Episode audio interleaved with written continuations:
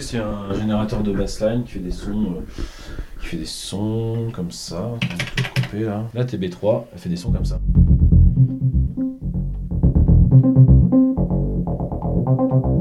Tous les sons acides, euh, voilà, de la télé emblématique de la TB303 euh, ou autre. Euh, on rigole beaucoup. moi, comme je suis un gros fan d'Acid House, voilà, c'est une machine un peu emblématique. Euh, ça, me sert à l'exploiter, à la pousser un peu, à, à envoyer du sale avec, quoi.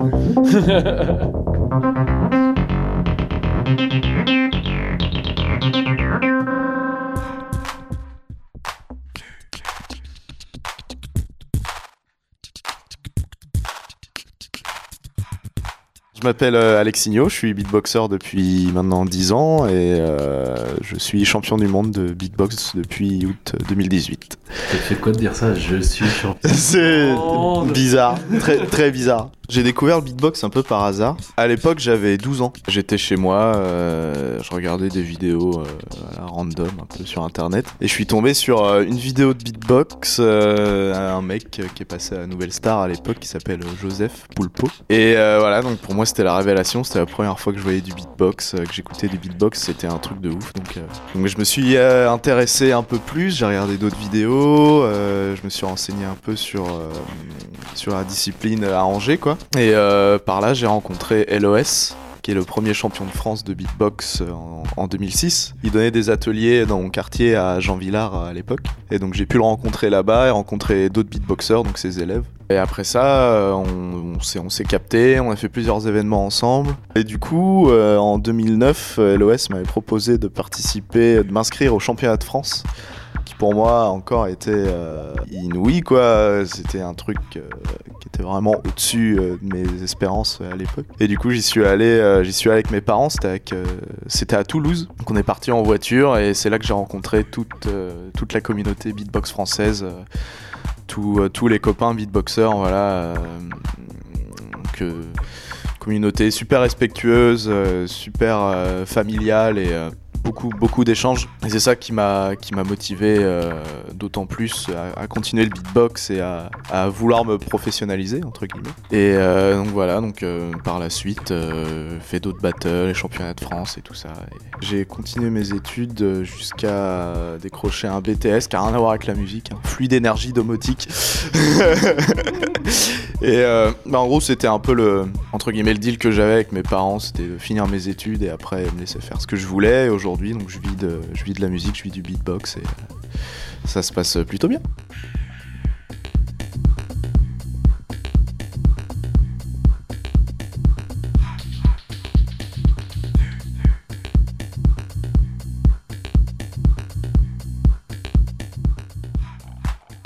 m'appelle Arnaud Gonzalez, je suis DJ, producteur, je fais de la musique depuis 20 ans maintenant, oui ça fait très mal de dire ça. Je suis plutôt dans un style house, techno, et puis là avec Rafu, on est sur un projet complètement hybride, improvisé, euh, avec Alexinho euh, à la bouche et moi aux machines.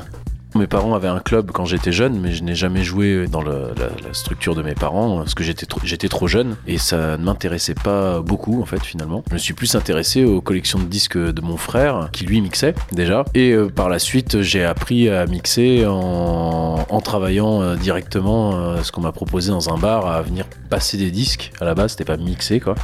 Et je suis resté deux ans. C'était un, un petit bar qui s'appelait l'Esperanza dans le centre-ville d'Angers. Et je pouvais mettre la musique à fond et surtout mettre la musique que je voulais. Ça, c'était cool. Et j'ai appris à mixer vraiment euh, dans cet endroit-là, quoi.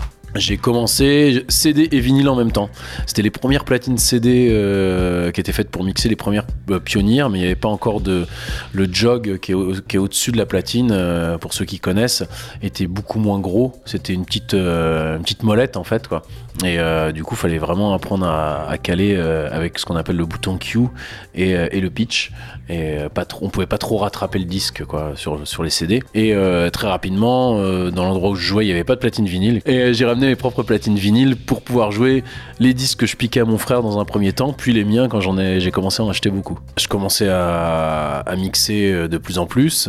J'avais euh, des amis dans mon entourage qui faisaient eux du live aussi, enfin qui faisaient, qui mixaient mais qui étaient aussi producteurs. Et euh, c'est l'acquisition d'un PC euh, tout pourri euh, mais avec un petit logiciel euh, craqué dedans qui m'a permis de commencer à faire mes premiers pas euh, dans la musique avec les conseils de gens qui, qui savaient déjà manier l'outil quoi entre guillemets. Et très rapidement. Ces mêmes amis qui avaient des groupes et qui avaient besoin de remix ont commencé à me filer les, bandes, enfin les, les samples, les sons de leurs euh, morceaux originaux pour que je fasse des versions un peu plus punchy pour, euh, le dance floor et que j'avais envie de jouer moi. Euh, et du coup, j'ai commencé comme ça à faire des remixes pour d'autres groupes et euh, à passer beaucoup, beaucoup de temps dans des studios, euh, à regarder des gens enregistrer et sans forcément euh, rien faire, hein, mais en voyant comment tout ça fonctionnait, j'étais complètement passionné par ça. Et par la suite, l'organisation de soirées, ça, ça s'est fait naturellement aussi parce que à l'époque, je jouais beaucoup sur Angers et j'ai commencé à vouloir inviter des, des amis qui étaient sur Nantes, sur Rennes, sur Paris, par la suite sur Munich, enfin des artistes allemands, etc. Donc euh, que de mettre à chaque fois euh, Arnaud Gonzalez invite euh, machin truc comme ça se faisait à l'époque, je me suis dit tiens faut conceptualiser et essayer de trouver un nom de soirée générique. C'est comme ça que j'ai lancé les, soirées musique moderne qui sont devenues par la suite modernes. Euh, et puis de nombreuses années plus tard, les Domingos pour les dimanches après-midi avec Florian. Et, et puis voilà, maintenant on continue l'aventure avec l'association Bombix et Maxime Weiss et puis Vincent Oleg pour l'organisation de tout ça. Voilà, mais ça s'est fait complètement naturellement. Et c'est marrant d'entendre Alexinho parler tout à l'heure parce que j'ai fait exactement la même que lui, c'est-à-dire que j'ai fait un BTS euh, euh, action commerciale, du coup, enfin j'ai fait un bac plus 2 juste pour faire plaisir à mes parents, alors que j'étais déjà la tête, euh, tout le corps dans la musique, à fond les ballons, mais j'ai juste fait ça pour avoir. Pour continuer un peu mes études et, euh, et dire eh voilà c'est fait c'est validé maintenant je peux vivre de- du truc que j'aime bien là. Voilà.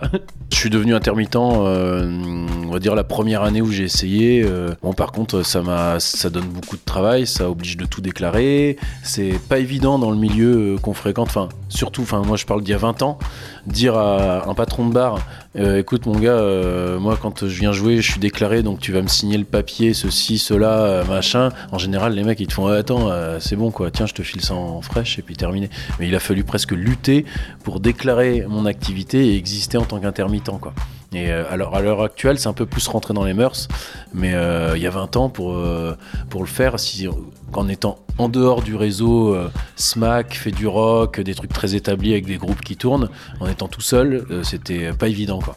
Mais, mais bon voilà, chapeau Alex, c'est bientôt pour toi l'intermittence aussi. Hein.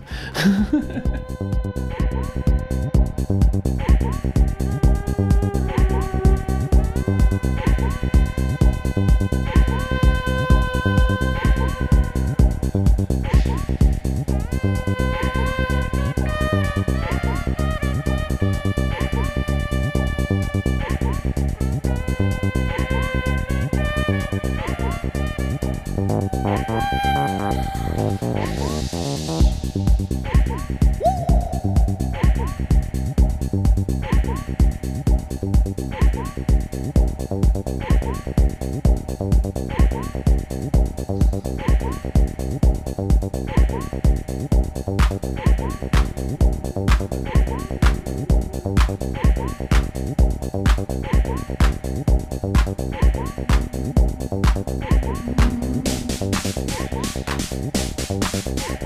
Break, break.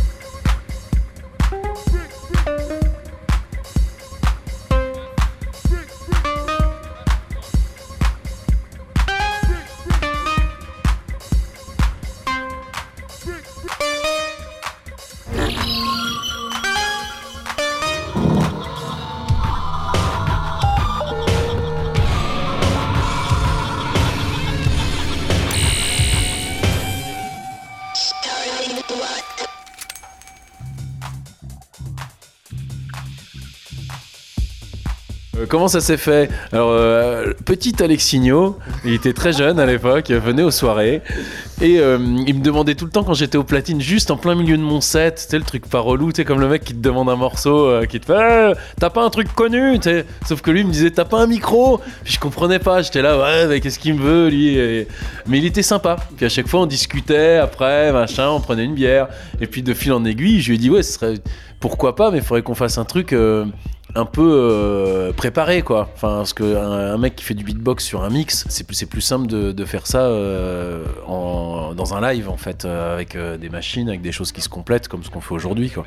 Mais du coup, l'idée a un peu mûri dans ma tête et on s'était toujours dit au bout d'un moment à se revoir un peu plus régulièrement avec des potes aussi qu'on a en commun finalement et du coup l'idée a, a mûri on s'est toujours dit ouais ce serait cool qu'on essaye de qu'on tente de faire un truc etc etc jusqu'au jour où il est venu pour la première fois au studio et, euh, et on a commencé à bidouiller notre truc, mais ça s'est fait vraiment sur la longueur parce que là, ce qu'on fait aujourd'hui, ça s'est mûri sur euh, deux ans, trois ans même. Trois ans quoi. On s'est jamais trop affolé à se dire Ah, ça y est, on fait quelque chose, faut absolument qu'on fasse plein de dates partout et qu'on enchaîne tout dans tous les sens. euh. Tu m'avais invité une fois où t'habitais à côté du quai. Ça fait longtemps, hein, ça fait plusieurs années déjà. Ouais. On avait essayé un truc, ouais. Après, il y a eu une pause, euh, après, on est revenu dessus, puis on s'est dit un jour, ah, bah, allez hop, on s'y met concrètement. Je crois que le déclencheur, ça a été quand il a eu son looper. En fait, euh, qui lui permet de faire ses boucles. Et là, l'approche, elle a complètement changé. Parce que euh, ça passait de quelqu'un qui était tout seul avec un micro à quelqu'un qui pouvait envoyer des séquences avec cinq pistes différentes. Et, euh, là, là, du coup, il suffit de voir ce que fait Alexinho avec son looper et ce que font des gens comme tels que Saro, qui sont des amis à lui, qui l'inspirent beaucoup.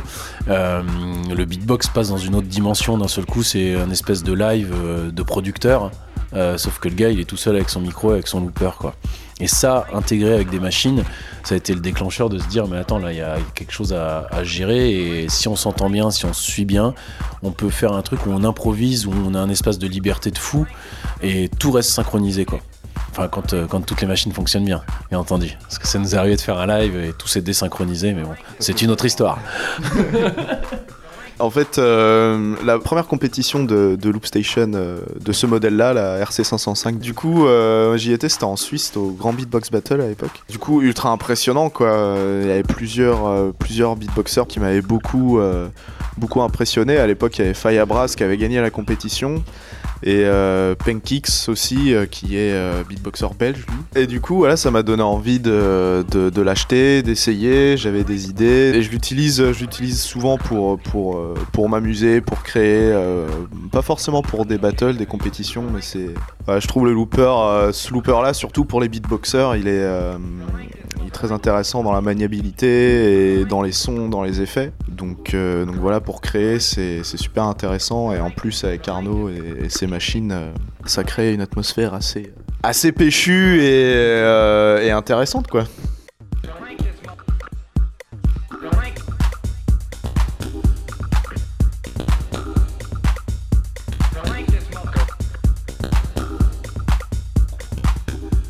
Rafus, c'est un peu un, on a, tous les deux nos, projets solo en fait et Rafu c'est un peu une récré euh, entre nous quoi où, d'abord on, s'est mis à jammer, à faire des sessions en studio, à essayer de voir où ça nous menait euh, en improvisant totalement quoi, sans, sans ligne directrice.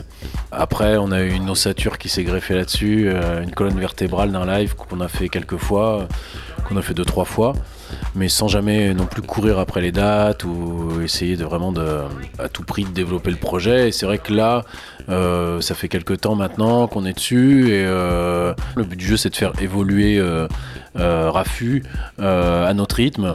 Et voilà, on avait pas mal de morceaux par exemple qui étaient prêts, mais là on se dit comment on recommence un live euh, à zéro? Euh, est-ce que c'est judicieux au niveau du grain de son? Euh, On change aussi notre setup technique. En fait, c'est un projet qui est en constante évolution et on attend le bon moment en fait pour pour pour avancer un peu plus concrètement sur tout ça. Mais oui, Rafu, on est déjà on est super content de se retrouver sur scène. On est super content quand on fait des sessions. Là, on est pour 4 jours en studio et et euh, bah, on, travaille vite tous les deux en fait. Quoi. Moi je trouve que ça bosse. Les idées fusent plus vite vu qu'on est vraiment sur un type de travail euh, d'improvisation, mais dès qu'on tient quelque chose, bim, on, reste, essaye de rester dessus et de l'intégrer dans le live et de le structurer maintenant. C'est un peu ça la différence avec ce qu'on faisait au début et ce qu'on fait maintenant. Et, euh, c'est clair que c'est un, projet qui évolue euh, doucement, mais sûrement, et qui, qui devient de plus en plus précis, qui sonne de mieux en mieux au fur et à mesure. Quoi. Et ce qui est intéressant avec Rafu, c'est que ça peut aussi bien toucher le public de la musique électronique, ou ça peut toucher le public du beatbox, parce que c'est une autre approche. déjà parce qu'il y a bah, y a Alexinho qui est quand même euh, une pointure dans le milieu du, beatbox. Euh, et, du coup, ça peut intéresser justement euh, des personnes du milieu du beatbox à voir ce qui est possible de faire aussi avec des machines. Et inversement, il y a deux publics complètement distincts qui finalement se rejoignent. Et puis, il faut pas oublier qu'aujourd'hui, maintenant, les gens écoutent de tout. En fait, c'est fini les chapelles avec chacun son style.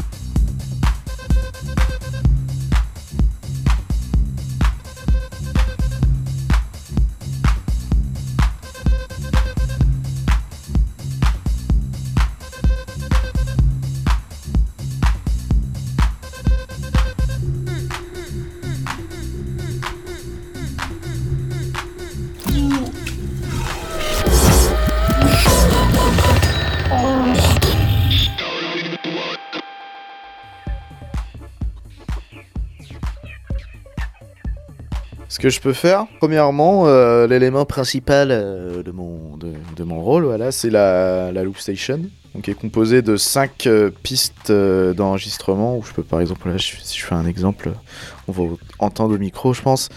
Si je dis et Là, voilà, ça se répète en boucle, euh, voilà, un looper, quoi. Et du coup, euh, il y a plusieurs effets dans cette loop-là, et d'autant plus sur, euh, cette machine-là, la TC Helicon Voice Live Touch 2, qui donc combine pas mal de combinaisons d'effets. Par exemple, là, j'ai une palette, une palette de plus de 200, 200 combinaisons d'effets.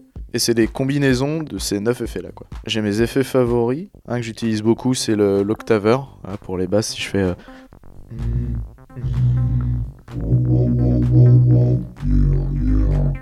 pour euh, le côté sub. euh, voilà, donc après il y a voilà un peu de reverb, un peu de delay.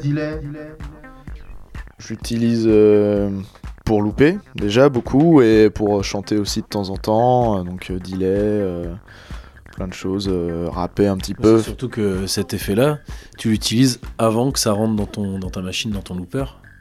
Ouais, Ça, c'est important de le dire. Donc, t'enregistres aussi le son de cet effet-là dans les boucles. exactement, c'est ça.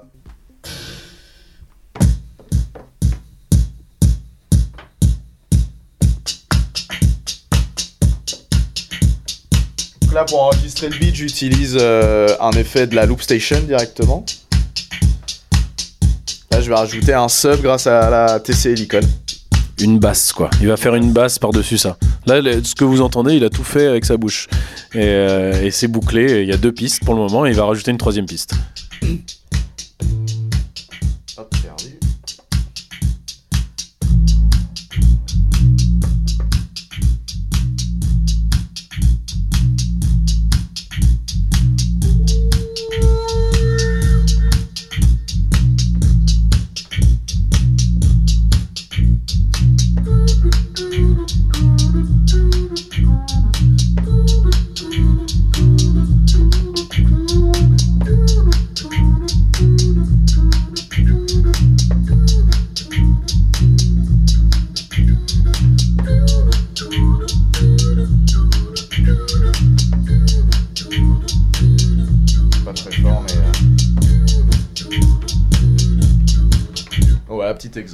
Là, on a, entendu bah, le, looper euh, avec son effet.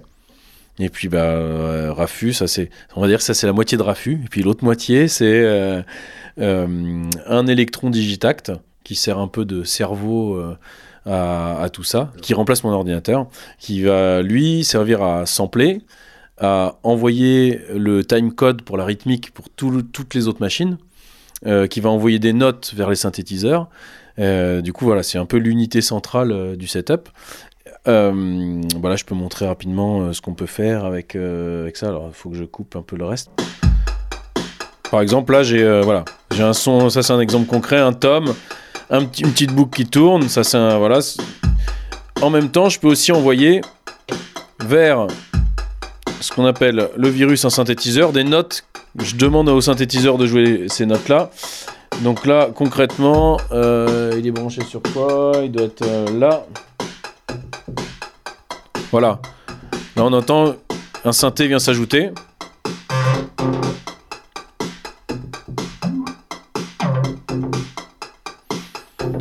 Donc là, voilà. Là, j'ai l'électron digitac qui envoie des notes dans le virus. Et là, je vais rajouter un petit peu de TR, c'est-à-dire la boîte à rythme qui accompagne tout ça, et qui va être calée. Normalement, si j'envoie juste le kick, si je débloque la piste, là, ça devrait faire mal.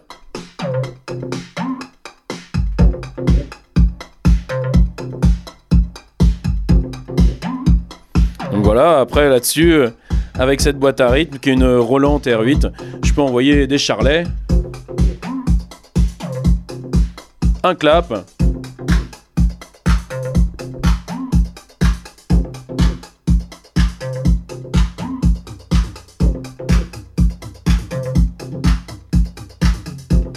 Puis bah après, euh, si on ajoute là-dessus euh, Alex euh, qui pose une petite boucle ou un petit truc, vas-y, hein, fais-toi plaisir pour leur montrer.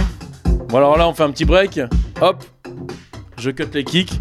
Voilà, c'est tout le travail qu'on fait, c'est essayer d'improviser comme ça et de développer les morceaux euh, en direct, quoi.